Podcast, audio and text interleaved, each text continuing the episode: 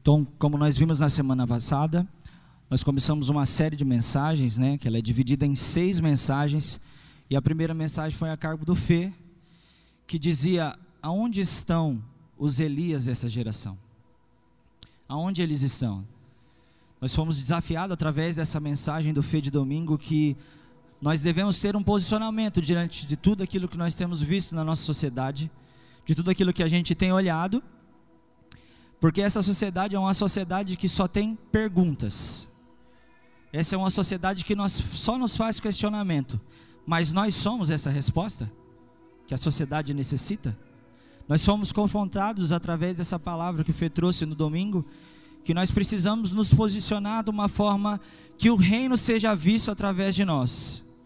Porque senão não haveria nada para nós estarmos fazendo aqui.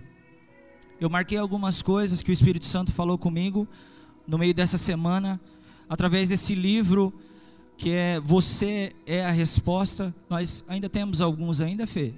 Ainda tem alguns. Gente, quem não comprou, é um livro muito forte. Eu confesso que no começo, quando eu comecei a lê-lo, eu achei que não seria tudo aquilo como eu acho que ele é agora.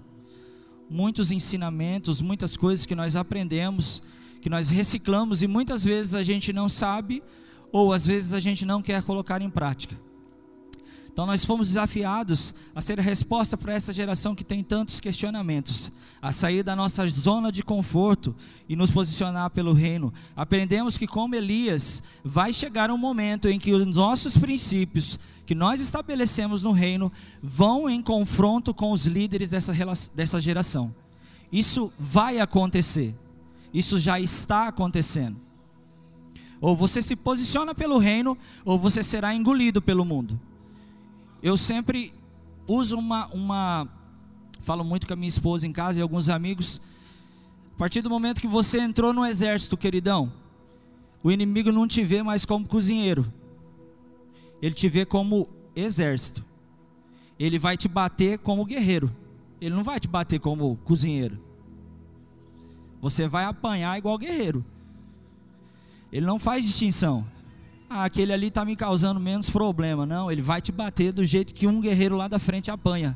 Então, ou você está no exército, ou você não está. É simples.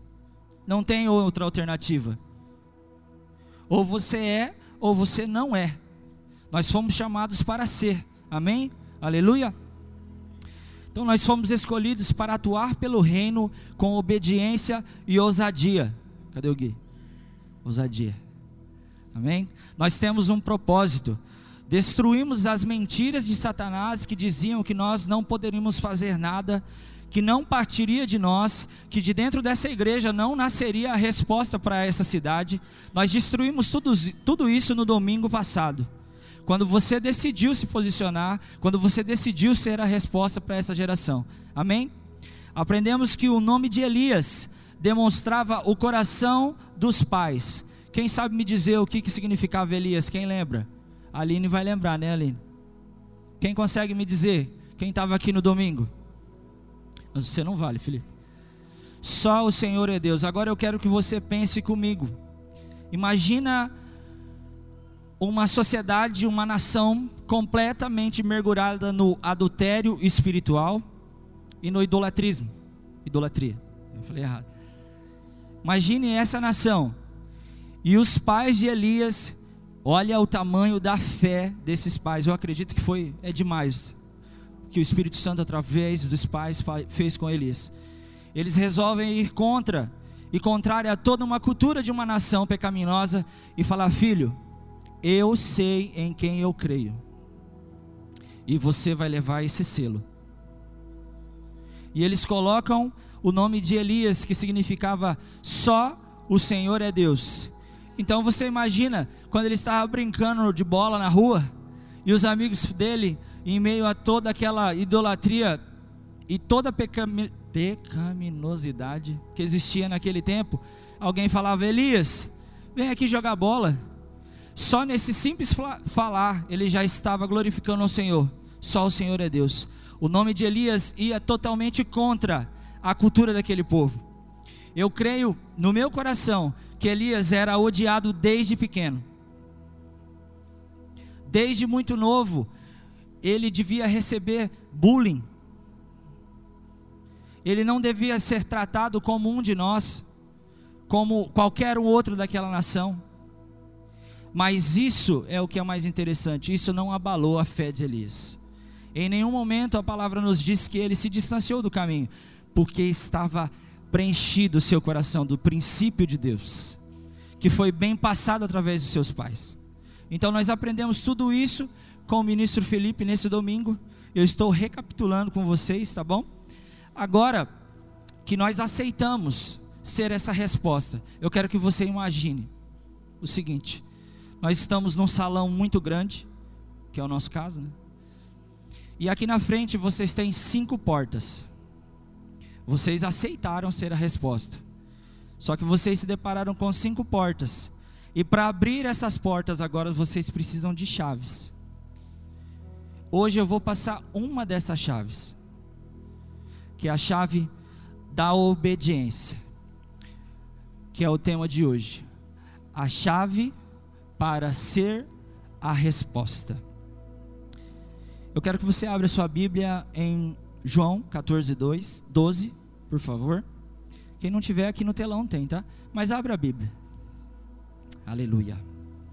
Quem achou, dá uma glória a Deus. Vamos ler então. Eu lhes digo a verdade: quem crer em mim fará as mesmas obras que tenho realizado e até maiores. Agora eu quero que você vá para o texto de 1 Reis 18, 1 e 2, que foi o texto usado domingo passado. Então nós vemos que quem crê em Jesus vai fazer as mesmas obras que ele fez e ainda maiores. Aleluia? Nós somos essa geração? Glória a Deus. Então diz para o seu irmão, cutuca ele do lado assim: É você, irmão. É com você que ele quer fazer. Cutuca mais forte. Balança ele aí, é com você. Amém? Todo mundo achou? Glória a Deus. Algum tempo depois, o verso 1, algum tempo depois, no terceiro ano da seca, o Senhor disse a Elias: Vá, apresente-se ao rei Acabe, diga-lhe que enviarei chuva. Elias foi apresentar-se a Acabe. E aqui eu quero pontuar um negócio. Por quantos anos não choveu? Três anos. Eu quero que você entenda que nesses três anos, como nós ouvimos, o rei Acabe não cansou por um minuto de procurar Elias para dar um abraço nele? Não, né? Ele queria matar ele por causa da profecia que ele tinha lançado sobre aquela cidade. Entenda que a volta de Elias não era uma volta triunfal. Ninguém estava esperando ele com rosa. Esse exército, liderado por Jezabel, eu falo Jezabel porque Acabe era só massa de manobra. Quem realmente liberava aquele exército era Jezabel. Ela estava querendo. Eu estou meio rouco, tá, gente? É por isso que eu estou com essa voz grave. Ela estava querendo realmente acabar com todos os profetas naquela época. E segundo o pensamento de Elias, ele imaginava que ele era o único que tinha sobrevivido. Então você, eu coloquei todas essas é, formas para você entender como estava o pensamento de Elias, porque hoje nós vamos trabalhar sobre a obediência. Então você imagina um povo que queria te matar, um rei que você tinha certeza que ia te matar, e Jesus e Deus fala para ele assim: agora você vai. Como que ficaria seu coração? No que, que você pensaria? Qual a desculpa que você daria para Deus? Qual seria seu pensamento nessa hora? Não, Deus, não pode ser o mês que vem? Já ficou os três anos, né? Vai mais um mês. Mas Elias, a palavra de Deus diz que ele não hesitou em nenhum momento. O Senhor falou, vai, ele foi. Você já ouviu aquela, aquela frase que diz: manda quem pode, obedece quem tem juízo? É bem isso. Quando nós entendemos que o nosso Deus ele é superior a todos os nossos achismos, a todos os nossos pensamentos, a tudo aquilo que a gente acha que é bom, nós não vamos ter mais problemas de quando ele falar é isso, a gente vai entender que é isso, não é aquilo. Quando nós entendermos que Ele é superior e Ele vê tudo e sabe de tudo, quando Ele te mandar fazer algo que talvez naquele momento você não queira, Porque eu acredito que o coração de Elias sabia de tudo isso que eu estou falando para você. Que a partir do momento que ele pisasse na cidade, ele poderia ser morto. Mas isso que é o interessante no coração de Elias, ele mesmo sabendo de tudo isso, ele falou: Deus, eu vou te obedecer. Porque se eu for morto, o Senhor me ressuscita amanhã de novo. E eu vou lá de novo. É isso que a gente precisa entender e pontuar. Se tem que acontecer algo de ruim, que aconteça. Que aconteça. Ele não é soberano, ele não pode fazer todas as coisas. Então, o que limita o poder dele? A minha vontade? O meu não querer? Então, eu gostaria que você abrisse agora, na continuação, nesse mesmo texto, tá? Em 18, a gente vai ler do 7 ao 15 que é sobre essa história que nós vamos falar hoje, amém? Enquanto Obadias, todo mundo achou? Tá facinho agora, né? Todo mundo achou, amém? Glória a Deus. Vocês estão comigo? Não ouvi. Vocês estão comigo? Glória a Deus. Então, versículo 7. Enquanto Obadias caminhava, viu de repente Elias vindo em sua direção. Ao reconhecê-lo, Obadias curvou-se diante dele com o rosto em terra, no chão. É o Senhor mesmo, Senhor Elias? perguntou. Sim, sou eu, respondeu Elias. Agora vá e diga ao rei: Elias está aqui. Obadias, porém, protestou: Que mal lhe fiz para que me envie para morrer nas mãos de Acabe? Pois, tão certo como vive o Senhor seu Deus, o rei o procurou em todas as nações e reinos da terra, de uma extremidade à outra, e cada vez que ele dizia, Elias não está aqui, o rei Acabe fazia o rei daquela nação jurar que tinha falado a verdade. E agora o Senhor diz: vá e diga ao rei, Elias está aqui. Mas assim que eu deixar, o Espírito Santo do Senhor o levará embora, sabe-se lá para onde, e quando Acabe chegar e não o encontrar, ele me matará. E no entanto, tenho servido fielmente ao Senhor toda a minha vida Ninguém lhe falou da ocasião em que Jezabel tentou matar os profetas do Senhor? Escondi cem deles em duas cavernas e lhes forneci alimento e água. E agora o Senhor diz: Vá e fale ao rei. Elias está aqui? Se eu fizer isso, certamente Acabe me matará. Mas Elias disse: Tão certo como vive o Senhor dos exércitos, em cuja presença estou, hoje mesmo me apresentarei ao rei Acabe. Aqui nós precisamos pontuar algumas coisas nessas frases de Elias, essa conversa entre Obadias e Elias. É interessante que, diante de tudo aquilo que nós vimos, um exército estava esperando Acabe, ou oh, estava esperando Elias dentro da cidade, provavelmente para prendê-lo e matá-lo. É justamente por isso que, Acabe, que Elias diz a Obadias: Eu vou na presença do Senhor dos exércitos. Entende que esse Senhor dos exércitos era maior e a proteção era maior do que aquele exército que o esperava dentro da cidade? Você consegue ver o tamanho dessa fé e a obediência dele? É isso que fazia ele se tornar ousado e obediente. Amém? Então, Elias tem nesse momento seu coração totalmente tomado por obediência. Aqui eu vejo um princípio muito forte e valioso. Podemos pensar que Obadias estava sendo um medroso ou até mesmo não cumprindo um propósito e até mesmo atrapalhando o propósito de Elias. Mas nós precisamos entender o seguinte: os dois estavam totalmente obedientes nessa história. Tanto Obadias quanto Elias, eles estavam obedecendo uma ordem. A diferença era que a ordem para um não era a mesma ordem para outro. Isso é interessante nós ponderarmos e entendermos porque muitas vezes nós não saímos do lugar, nós patinamos, nós não rompemos, nós não fazemos absolutamente nada pelo reino, porque nós estamos ouvindo palavras e ordens que foram liberadas a outro e não ouvindo as palavras que Deus nos fala. Nós estamos vivendo a fé dos outros, nós estamos vivendo o que eles acreditam, mas em nós não tem nada. Nós não podemos oferecer nada para o reino. Porque nós estamos obedecendo a ordem que foi liberada a outro. Entenda que os dois, eles estavam fazendo o que Deus mandou.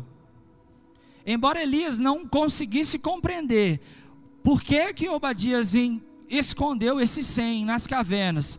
E Obadias não conseguia entender por que que Elias estava querendo voltar, os dois estavam sendo obedientes. Nós precisamos entender e ponderar essas coisas, irmão. A palavra para você não vai ser a mesma que a minha. A minha resposta para essa geração não é a mesma que a sua. Eu sou uma resposta para essa geração. Você é outra. A resposta geral para isso é Jesus. Mas nós somos respostas para cada ambiente onde nós estamos. Nós precisamos entender isso, porque senão nós vamos viver ancorado na palavra que foi liberada para outro e nunca saberemos a palavra que foi liberada para nós. Eu falo isso por experiência própria. Eu vivi muito tempo ancorado em palavras dos outros. Eu me escondi durante muito tempo atrás da minha bateria, onde eu me sentia confortável. E o Espírito Santo ele falava todo dia para mim, filho, não é aí que eu te quero. Você só está exercendo, só que eu quero que você flua. Flua, flua, flua, flua. Eu quero que você flua. E eu não conseguia compreender isso, porque para mim, eu tinha às vezes sonhos de me levando a palavra em algum lugar e eu acordava com aquela vontade assim, ah, agora eu vou, né? Se eu sair lá fora, agora eu converto todo mundo. Entendeu? Mas logo era abafado dentro do meu coração, com o medo, com o receio de falar, poxa, eu não tenho, eu não tenho propriedades para falar isso é, é engraçado que essa semana eu falei com o Espírito Santo: Espírito Santo, eu tenho medo. Eu tenho medo de levar a palavra. Porque eu posso atender as minhas expectativas, mas e as suas? Porque as minhas expectativas eu sei que eu posso atender. Eu sei até onde eu posso ir. Mas e as suas? E eu falei com ele, Deus, toma as minhas emoções, Espírito Santo. Porque eu sei que quando eu subi, o que aconteceu, mas é incrível, tá, gente? Quando vocês tiverem essa chance, é, é demais. A gente sobe tremendo aqui, mas logo o Espírito Santo fala: Não, deixa que eu cuido, agora é minha vez. Então eu creio que o Espírito Santo ele está querendo levantar uma geração que vai entender qual é essa resposta, com obediência. Aleluia. A questão da obediência, querido, às vezes você pode pensar assim, porque eu também pensava assim eu obedeço. Só que eu escolho o que obedecer. Isso não é obediência. Obediência não é escolher o que você obedece. Se a palavra foi liberada por Deus a você, você não tem que questionar. Você tem que simplesmente, simplesmente cumprir. Foi para isso que nós fomos chamados. É interessante que uma vez eu ministrei que muitos de nós estamos querendo ser treinadores dentro da igreja, né? Muitos de nós, nós sentamos na cadeira branca, nós pegamos a nossa prancheta e nós começamos assim: ah, precisa arrumar isso aqui, precisa arrumar isso aqui, ah, isso não tá bom essa música, não tá bom isso aqui, não tá bom isso aqui, não tá bom aquilo ali. Ô Fê, eu estou fazendo aquilo que você me falou, já estou mudando a palavra já, cara. E não tá bom isso daqui, não tá bom isso daqui, eu tenho que falar isso com o pastor. Querido, entenda que você não foi chamado para ser técnico aqui.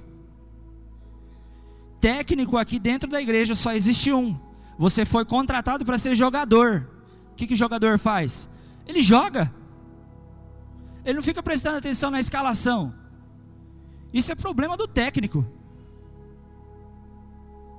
Todo mundo compreende? Amém? Vocês estão aí? Glória a Deus. Entenda que a resposta que eu sou para o mundo não é a mesma que você é.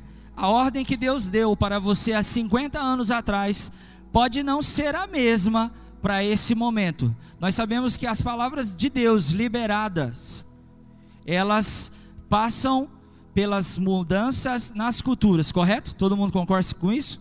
Uma palavra de Deus, ela se adapta ao seu momento. Ela não muda, ela se adapta. Certo? Então, a palavra que você recebeu, querida, 50 anos atrás, ela pode não ser a mesma, e talvez é por isso que você se encontre na situação onde você está.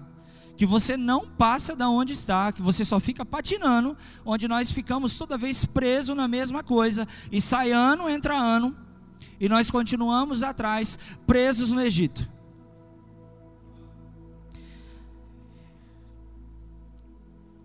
Eu, eu marquei até que não era para uma geração inteira morrer no Egito, era o plano de Deus. Todo mundo lembra da palavra? Quando Deus pega o seu povo, leva para o Egito, qual era a palavra que ele liberou? Vocês vão para a terra prometida, eu prometi para vocês. O plano inicial de Deus não era que aquela geração morresse no deserto e entrasse apenas a geração de Josué e Caleb. Nunca foi esse. A palavra teve que ser alterada para se encaixar naquele contexto. É por isso que eu quero que você entenda que a palavra que foi liberada para você, querido, você precisa estar muito atento ao que o Espírito Santo está falando, porque ele pode mudar. O Espírito Santo é como o vento, ele está aqui, amanhã ele está ali, depois ele está ali, você não consegue ver a ação dele. Se você não tem compromisso e relacionamento com ele, como que você pode me dizer que você vai ouvi-lo a todo momento? Como nós, possamos, nós podemos dizer assim, não, ele falou isso, se eu não tenho um relacionamento com ele, se eu não entendo. E outra coisa, como que uma palavra que Deus te deu pode ir contra uma palavra que Deus liberou para um líder de uma igreja? Como que pode ser isso? Como que isso pode acontecer, querido? Como que Deus pode dar uma palavra a um e dar uma palavra a outro que distorça totalmente aquilo que foi liberado? Que faça o povo andar em círculos por 40 anos. Não existe isso. Isso é muito forte, nós precisamos entender que se Deus liberou uma palavra e nós cremos que aquela palavra veio do trono, ou você obedece ou você desce do barco.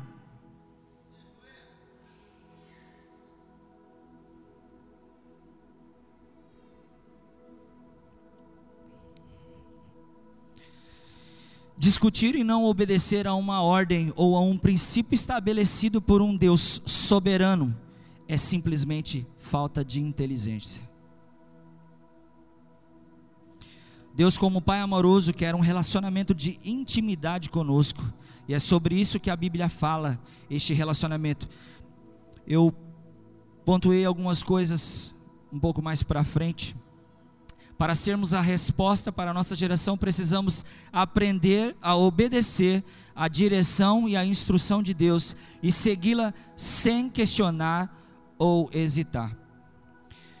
Eu vou passar um pouco, inclusive tem um pouco a ver com o que nós passamos agora há pouco na torre.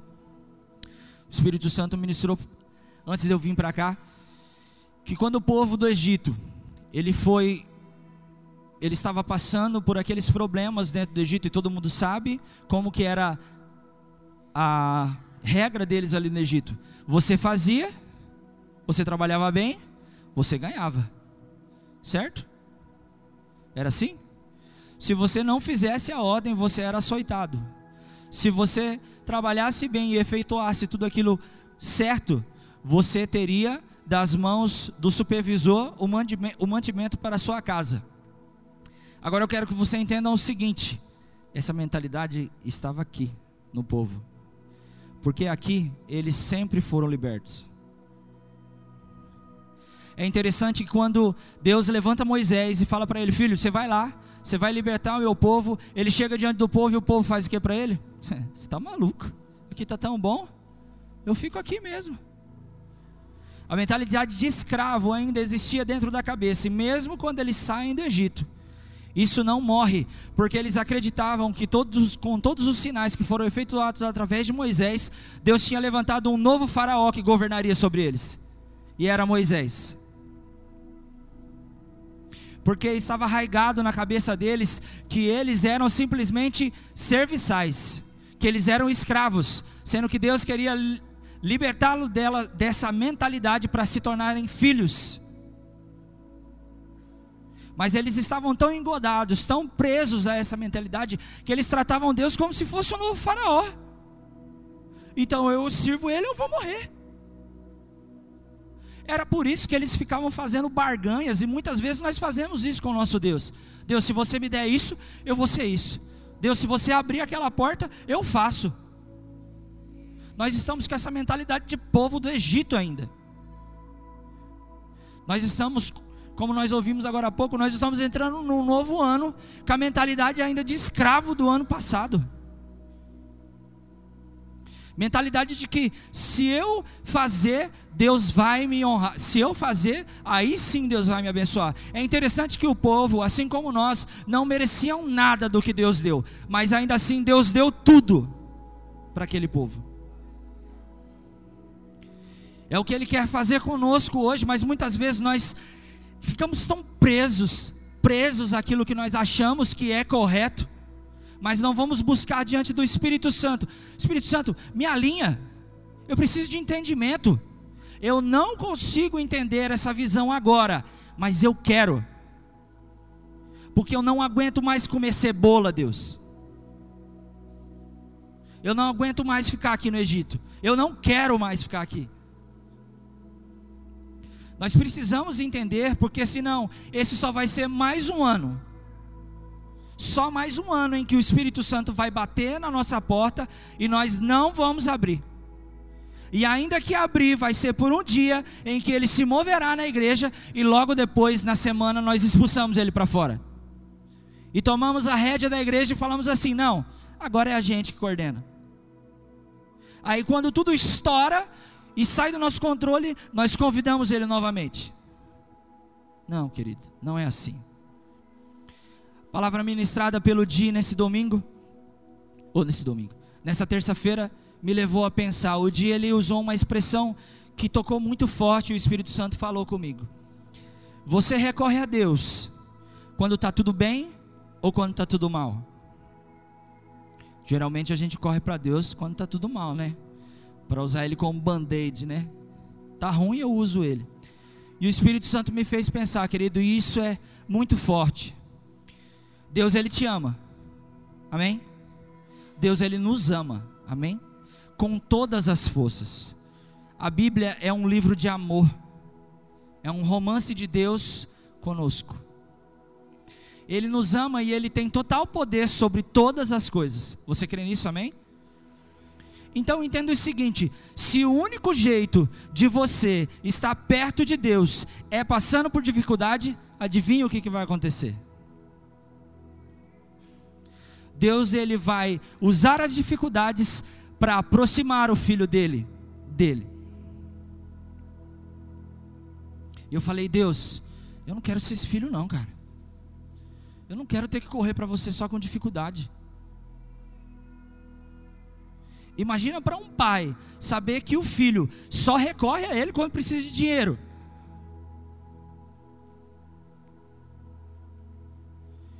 Isso é muito forte, irmão. Isso é muito forte. Deus, Ele quer um relacionamento muito mais profundo do que só procura.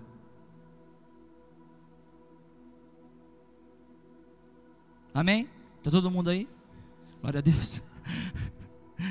Ah, o primeiro ponto, queridos. Preciso aprender a obedecer, porque a obediência revela o meu coração. Em João 14, 15. Se vocês me amam, obedecem os meus mandamentos. Onde em Mateus 6:21, onde o seu tesouro estiver, ali também estará o seu coração. É interessante que quando nós obedecemos a Deus, nós revelamos ao mundo aonde está o nosso coração. Quando nós desobedecemos a Deus, nós revelamos ao mundo que o nosso coração é circunstancial. Quando nos quando faz benefício para nós, aí nós usamos a lei de Gerson. Todo mundo conhece a lei, a lei de Gerson. Se Deus me trouxer benefício, eu sirvo Ele. Se a igreja me beneficiar, eu faço esse projeto. Se o pastor fizer do jeito que eu penso, eu vou fazer. Infelizmente, querido, isso eu tenho que te dizer, não é obediência nós não estamos obedecendo, nós estamos mascarando. Isso não é obediência em nenhum lugar e nunca será. A palavra de Deus diz: Meu povo ele perece, porque lhe falta conhecimento, em 1 Samuel 15, 22. Se nós temos esse conhecimento de que é melhor obedecer do que sacrificar, por que nós continuamos sacrificando tanto? Porque é tão difícil fazer a obra. Por que dói tanto? Por que é tão penoso? Que precisa você chegar em casa e ficar pensando: ah, eu não queria estar lá. Se você entende que o obedecer é melhor do que o sacrificar, para que, que você continua se sacrificando e se matando? Quando você só devia obedecer, só. Seria tudo mais simples. É isso que o povo do Egito não entendeu, o povo posterior não entendeu, nós ainda não entendemos, e a futura geração, se não começar em nós, não vai entender. E Deus não vai poder fazer, o Espírito Santo não vai poder fazer aquilo que Ele quer no nosso meio, nos tornando uma arma, uma ferramenta, uma palavra realmente para essa geração, se nós não nos posicionarmos assim. E entendermos que a obediência, ela vai além daquilo que eu penso que é correto.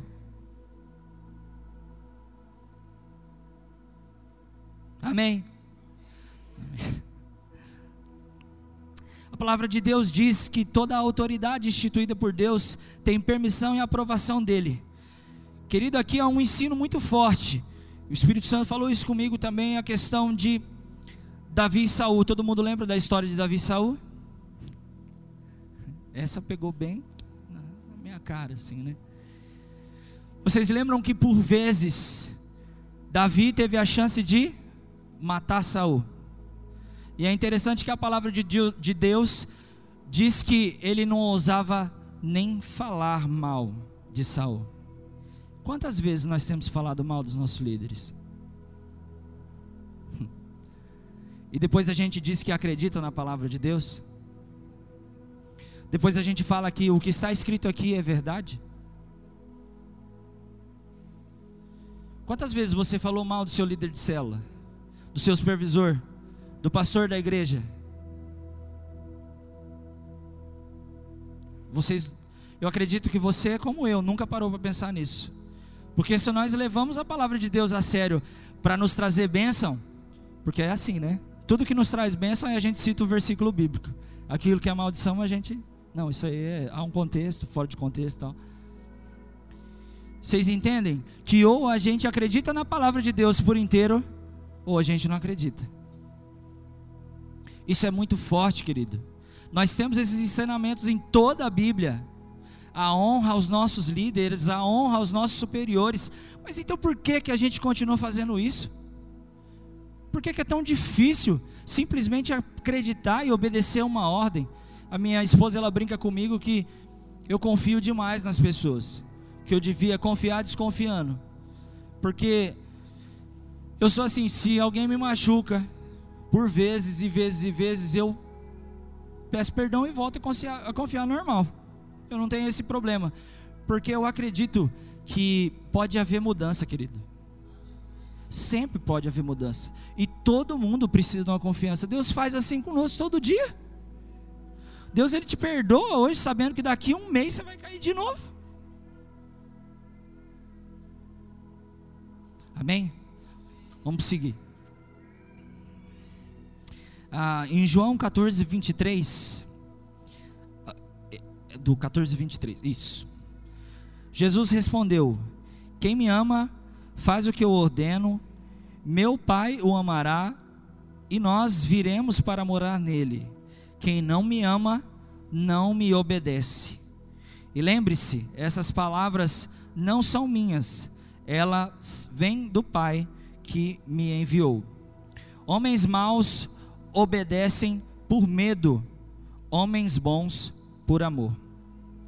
E aqui entra um pouco daquilo que a gente falou lá no início, que é a questão do povo do Egito, que eles acreditavam que Deus ia castigá-los de algum jeito se eles não seguissem as ordens de Deus.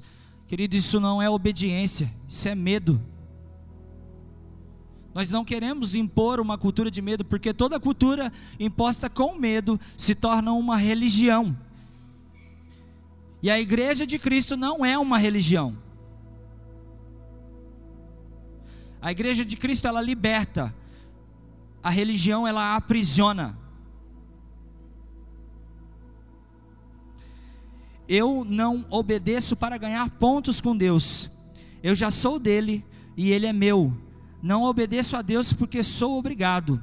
Ele me deu livre arbítrio. Eu obedeço a tudo que Deus me orienta porque eu conheço. Na intimidade, descobri seu amor, seu caráter.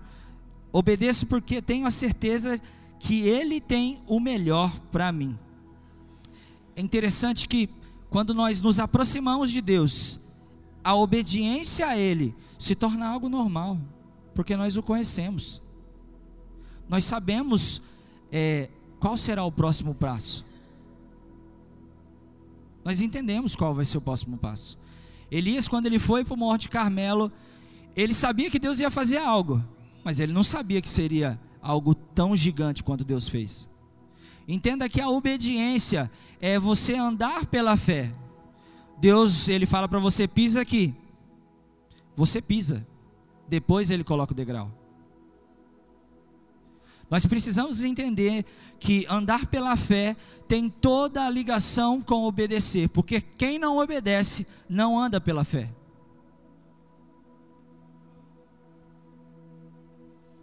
Então, se você diz que você tem fé, mas não obedece, querido, eu não consigo acreditar.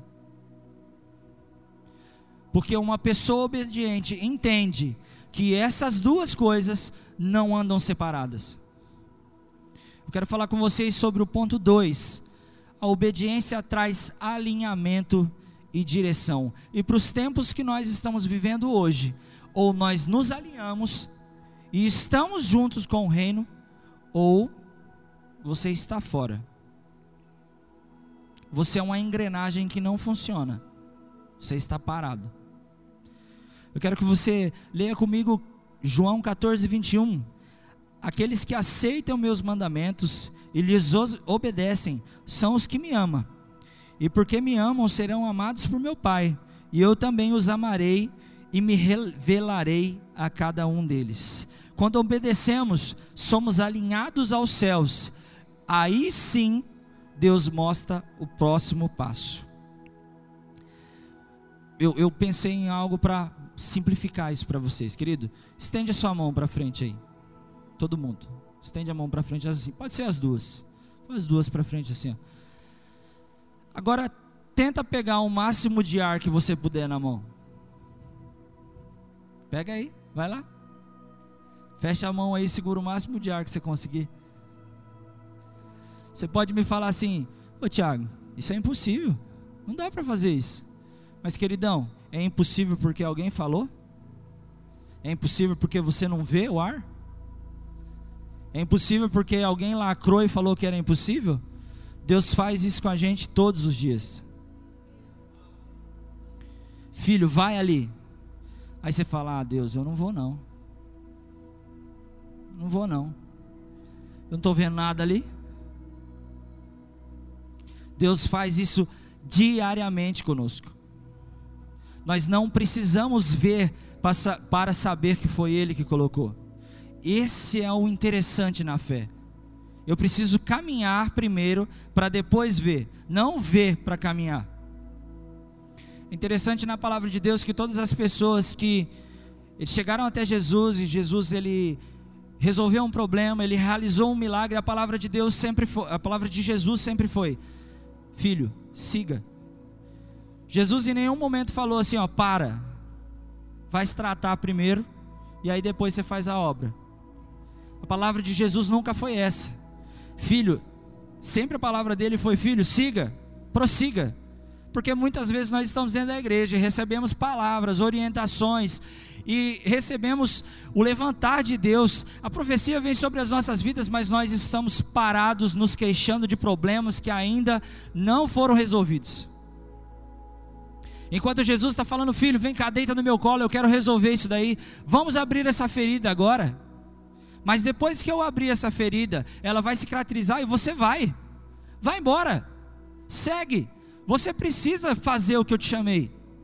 Enquanto isso, nós estamos nos remoendo ainda por coisas que ele já tentou tratar.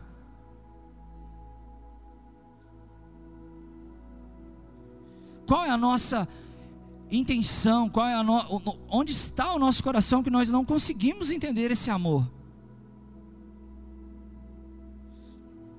Em João 3, 21, 22, podemos ir a Deus com total confiança e dele receberemos tudo o que pedirmos, pois lhe obedecemos e fazemos o que lhe agrada.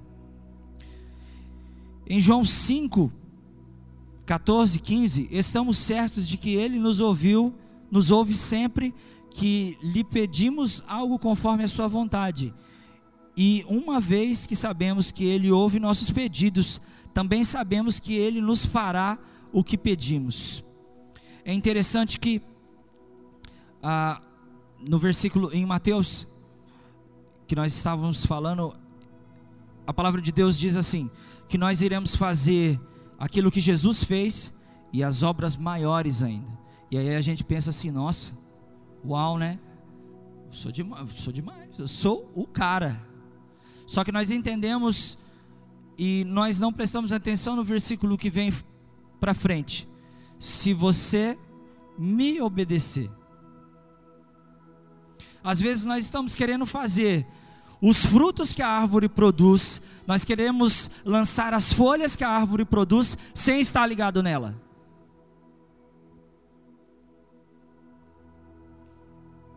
A palavra de Deus diz que pela árvore nós vamos conhecer o fruto. Que fruto que nós estamos dando? Nós estamos ligados realmente nele?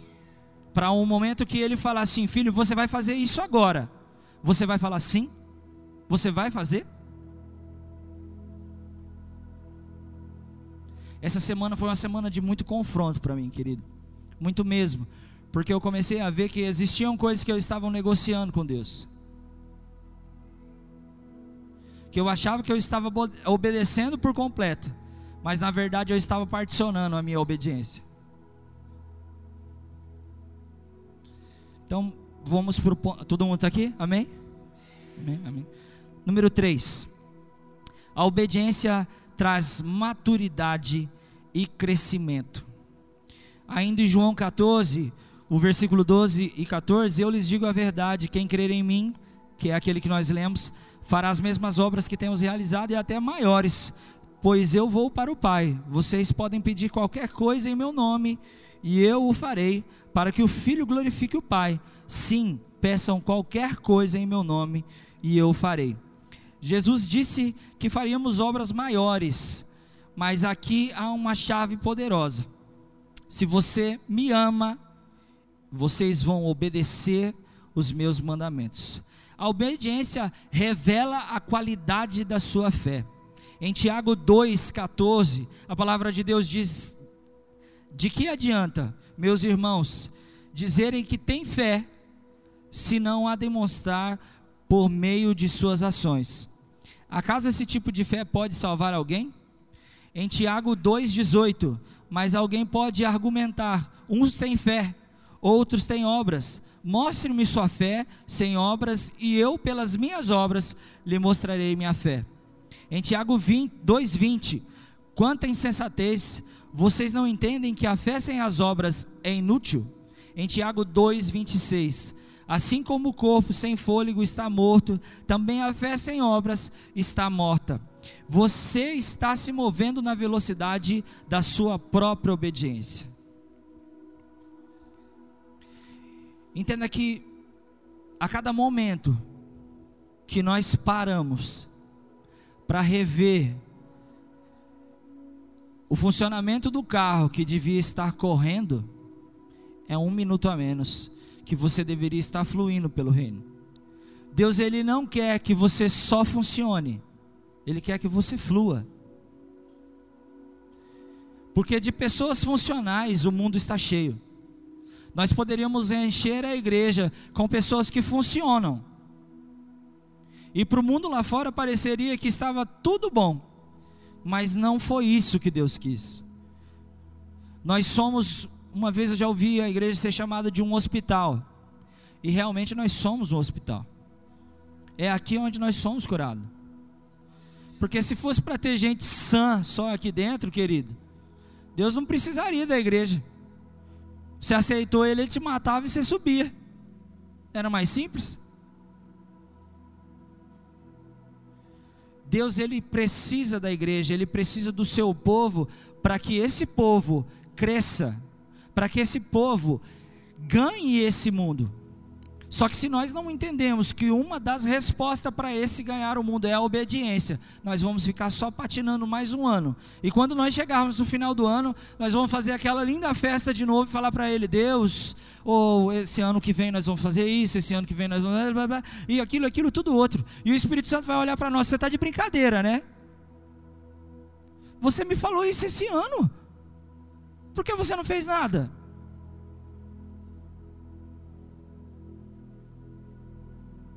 Vocês entendem que muitas vezes nós ficamos brincando com Deus? Nós ficamos brincando com os sonhos que Ele plantou dentro do nosso coração? Nós ficamos brincando com os projetos que Ele tem para nós? Por quê? Porque a gente fica esperando o melhor momento para efetuar o projeto? Uma vez eu ouvi uma frase de que o evangelho ele tem urgência, o reino ele tem urgência. E se nós não nos levantarmos como resposta de Deus agora, uma nova geração vai chegar, querido, e a gente vai passar. Eu ouvi uma palavra de um pastor que dizia assim: será que ele vai precisar matar o nosso, a nossa geração no pó do deserto mais uma vez para levantar outra? Será que a gente vai precisar morrer no deserto para ele levantar outra geração?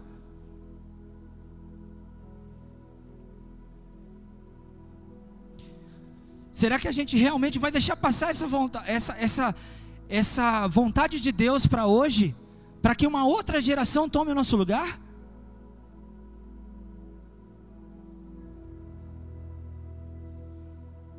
Nós entendemos que se o reino ele tem urgência, eu não tenho tempo para perder. Eu não tenho tempo para perder com picuinha. Eu não tenho tempo para perder com aquilo que eu penso que é o essencial para a igreja, querido. Deus, ele é o líder supremo da igreja, não somos nós.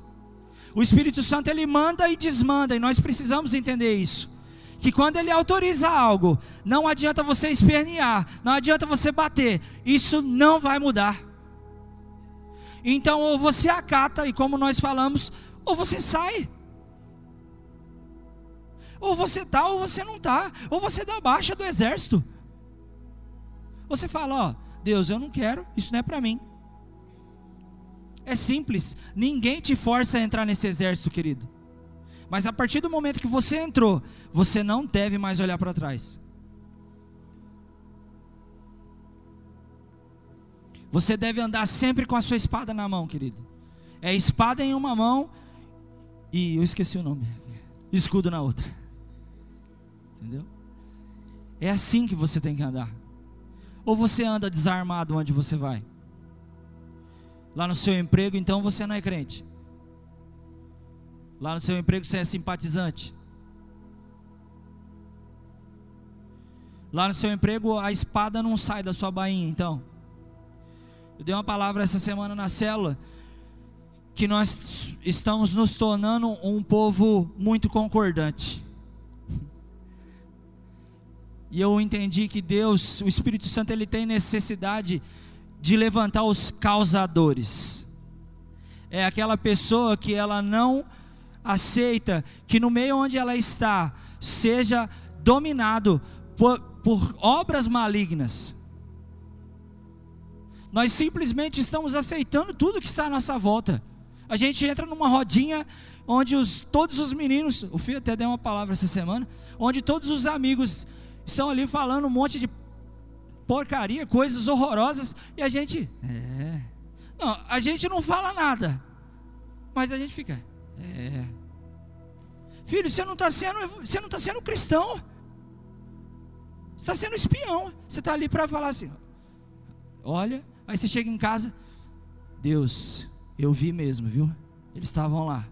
É, pode marcar o nome de todo mundo, viu? Não foi para isso, filho.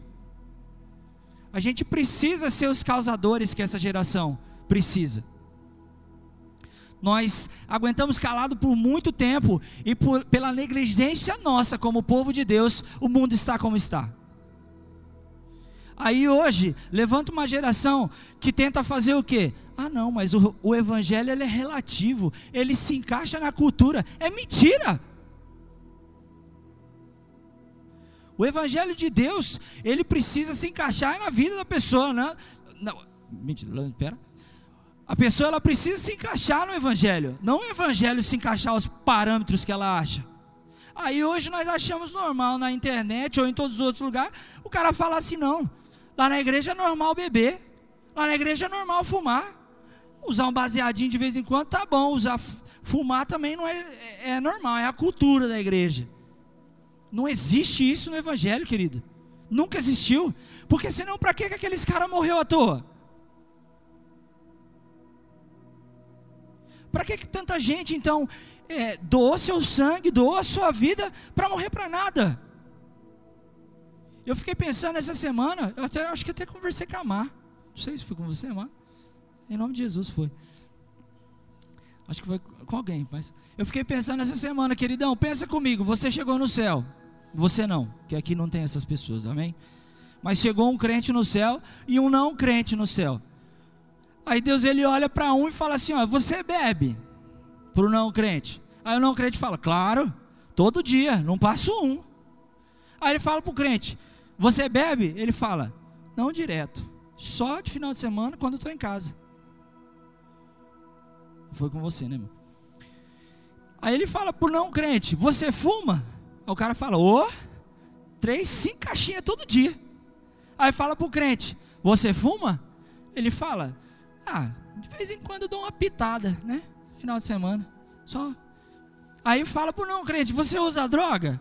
Uso. E fala para o crente. Aí o crente fala assim: uma maconhinha. Só no final de semana. Que é para dar aquela estralada no culto.